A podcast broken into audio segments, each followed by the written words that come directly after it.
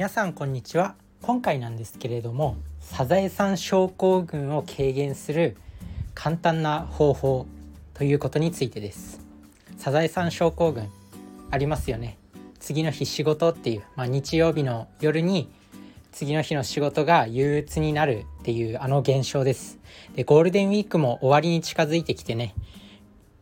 これ収録してるのが5月6日なんですけど、まあ、実際に発信するのは5月7日なんで明日から仕事の人たくさんいると思います。なんですけど、まあ、そんな中で結構憂鬱な気分になってる人多いと思うんですよね。そんな憂鬱な気分を軽減する簡単な方法です。結論言ってしまうと人と話すっていうことですね。でこれなんでかっていうとオキシトシンっていうホルモンが分泌されるんですよ。でこのオキシトシンっていうホルモンね、まあ、いろんなね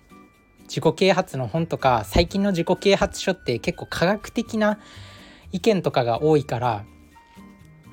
そう実際に証明されてる研究で証明されてるから信憑性も高くなってきてるんですよ。でこのオキシトシンっていうホルモンを分泌されさせるっていうのが、まあ、スキンシップとかあとは人と話すっていうことなんですよね。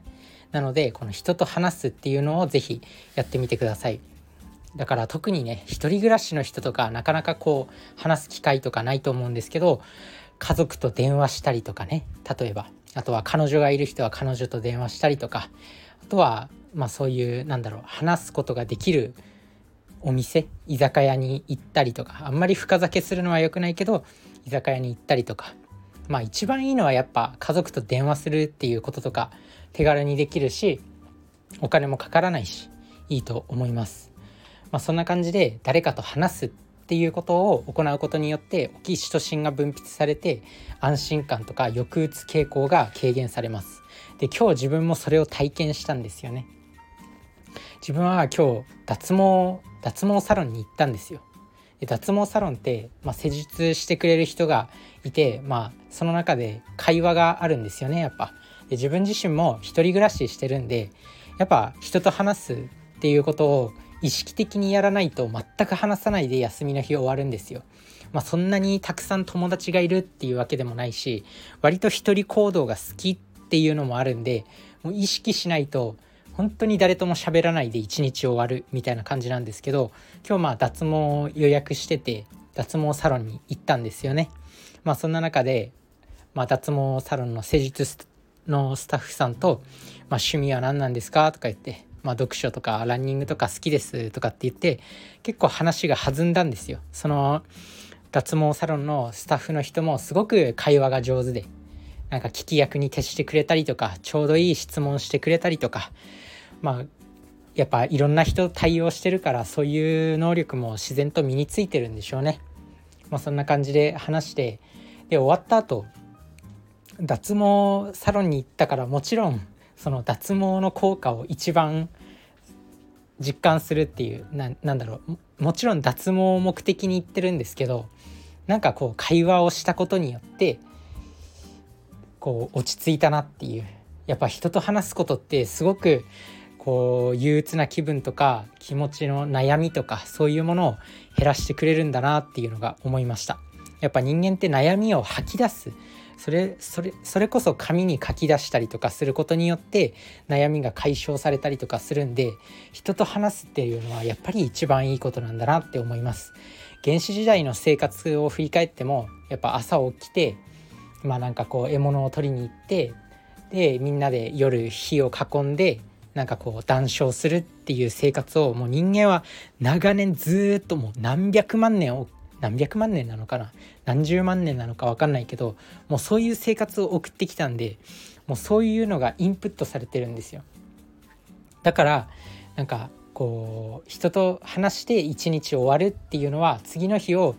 まあ、また元気に迎える上でももう遺伝子に多分プログラムされてるんですよね。だからそういった感じで人間って人と話すことによってそういうオキシトシンとか安心のホルモンを分泌させて次の日の活動とか鬱にならないようにとかしてきたのかなっていうふうに思います。なので人と話しましょう。まあ脱毛サロンとかあとは別に脱毛サロンじゃなくても髪切りに行ったりとかしてもいいしなんだろう。自分は男子なんですけど全然脱毛って今メンズもすごく流行ってるし。あとはなんだろうそういうサロンじゃなくても。だからそれこそやっぱ自分もなんかキャバクラとか全く興味が湧かないんですけどキャバクラとかに行くっていう人の意味がちょっと分かりましたね。キャバクラとかガールズバーとかそういう夜のお店っていうのかな。あんまりそういう世界には全く興味がないんですけどあそういうものを求めて人ってそういうところに行くんだなっていうふうに思いました。なんとなくね、まあ、そんな感じで人と話すのってやっぱり一番なんかこう手っ取り早い。お金もかからないし手っ取り早い。なんか悩みの解決法というか抑うつの改善法なのかなっていうふうに思いました。是非やってみてください。あとはね本当に紙に書くとかあと本当電話するってめちゃくちゃいいと思いますよ。友達が一人もいないっていう人はあペットとかも結構オキシトシンっていうホルモンを分泌させてくれるっていうふうに言ったりします。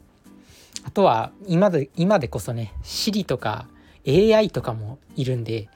AI にしゃべるっていうのは実際にそういう研究論文があるかは分かんないんですけど AI と喋ることによってストレスが軽減されるとかっていうのはあるのは分からないんですけど、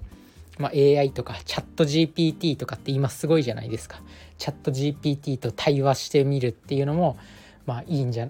ないでしょうか。まあ一番はやっぱ人だよね。いくらなんか AI って言ってもやっぱ人にしかない何かってやっぱどこかにはあると思うんでまあ分かんないけどなんか人しか持ってない何かみたいな。もう本当今 AI の進化がすごくてなんかよくチャット GPT がすごいみたいなそういう本がいっぱい本屋さんに並んでたりとかするけどなんなんでかんで人しか持ってないものっていうのがあるのかなっていう対人でしかわからないこうテレパシーというかコミュニケーションというかまあ、そういうものがあるんじゃないかなって思います。やっぱ人は温かいですね、まあ、そんな感じで今日はまあオキシトシンを分泌させるために、まあ、ゴールデンウィークも終わりに近づいてきて、まあ、仕事始まるって言って憂鬱になってる人は是非、まあ、今日誰かに電話してみてください。実家の実家の親でもいいしばあちゃんとかでもいいし喋るだけで本当になんか救われるからなんか喋りましょうっていうことです誰かと是非試してみてください。